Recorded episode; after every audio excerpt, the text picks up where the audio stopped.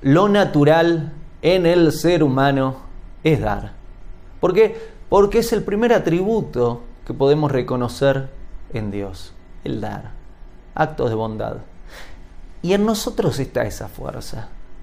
A veces algunos la tienen más presente, otros no tanto. Sin embargo, en todos nosotros está ese impulso de dar.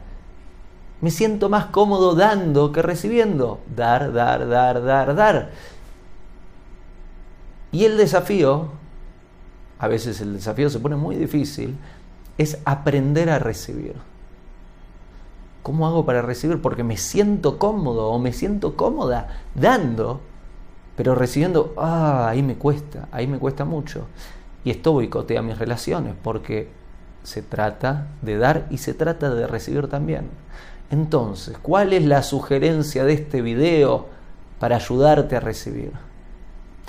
Es que te des cuenta que muchas veces recibir, permitirnos recibir, es una forma de dar. Porque cuando me permito recibir, le estoy permitiendo al otro que me dé. Me estoy abriendo a recibir lo que el otro quiere darme. Y también es una forma de dar. Hago esta rápida pausa comercial para agradecerte por oír mi podcast y pedirte que si te gusta lo recomiendes. Si te gustaría adquirir alguno de mis libros, podés encontrarlos en su formato físico y digital en Amazon y en su formato audio en Audible. Gracias y que continúes disfrutando del contenido que tengo para vos.